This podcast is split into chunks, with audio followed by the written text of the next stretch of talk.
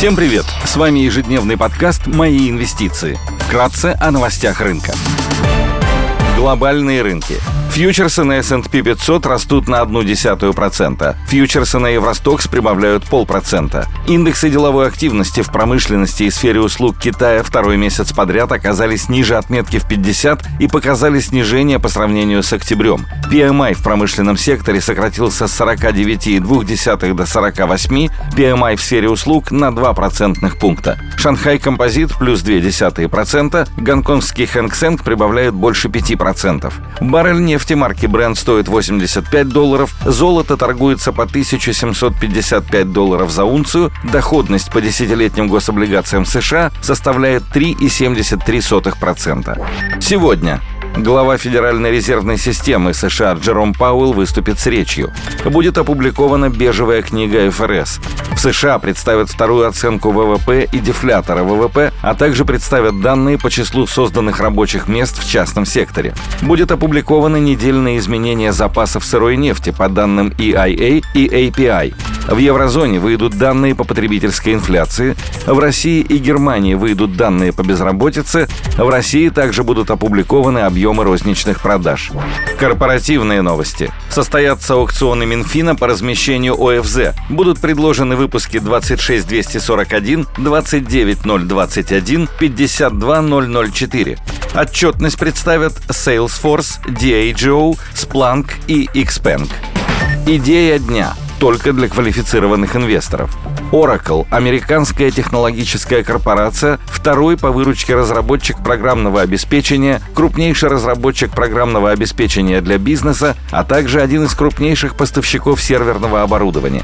Компания специализируется на выпуске систем управления базами данных, связующего программного обеспечения и бизнес-приложений. Сегмент облачных услуг и лицензионной поддержки представляет наибольшую часть выручки и составляет около 81%. Выручка от сегмента оборудования и услуг занимают 19% выручки. Отдельно сегмент облачного бизнеса занимает более 30% выручки Oracle. В июне 2022 года Oracle приобрела компанию Cerner, крупнейшего игрока в сегменте IT-решений для хранения и управления данными для сектора здравоохранения. По итогам первого квартала 2023 фискального года Cerner принесла Oracle 1,4 миллиарда долларов или 12% от совокупной выручки компании за квартал. Согласно заявлениям менеджмента, компания ждет роста доходов Cerner в этом году и ожидает, что в следующем квартале они смогут реализовать операционную синергию, что позволит увеличивать операционную прибыль, а также достигать более высоких темпов роста. Компания показала сильные финансовые результаты за первый квартал 2023 фискального года и ожидает дальнейший рост облачного сегмента. По итогам первого квартала 2023 финансового года Oracle отчиталась о росте выручки на 18% год к году. Без учета результата от Cerner рост выручки составил бы 8%. Наибольший вклад в рост выручки внес сегмент облачных услуг. Совокупная выручка от облачных услуг, включающая выручку от IaaS и SaaS решений, а также выручку Cerner, выросла на 45% год к году.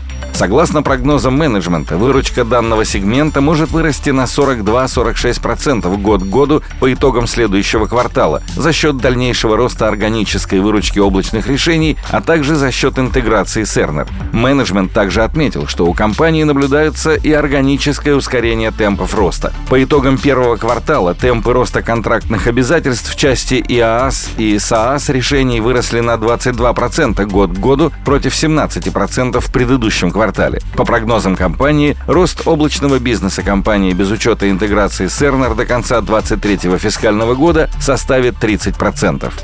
В рамках Дня инвестора, проведенного в конце октября, Oracle представила прогнозы по росту финансовых показателей до 2026 года. Компания ожидает рост выручки до 65 миллиардов долларов в 2026 году, что предполагает среднегодовой темп роста выручки на уровне 12%.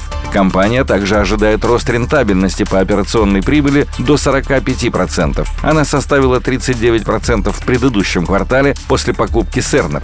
По итогам 2022 фискального года Операционная маржа составляла 47%. Также менеджмент ожидает сокращения операционных издержек, в основном за счет сокращения расходов на оплату труда путем сокращения штата. Компания стабильно выплачивает дивиденды, а также увеличивает их на протяжении 10 лет. Акции компании торгуются с дивидендной доходностью на уровне 1,6% годовых. Компания также возвращает капитал акционерам путем обратного выкупа своих акций. По состоянию на конец первого квартала 2023 фискального года у компании была одобренная программа выкупа на сумму около 9 миллиардов долларов, что предполагает возврат акционерам около 4,1% капитала. Акции компании торгуются с показателем EV EBITDA на уровне 11,6x, что предполагает дисконт к основным конкурентам, у которых данный показатель находится на уровне 23,7x. Медианный показатель EV EBITDA компании за 5 лет находится на уровне 19,8x.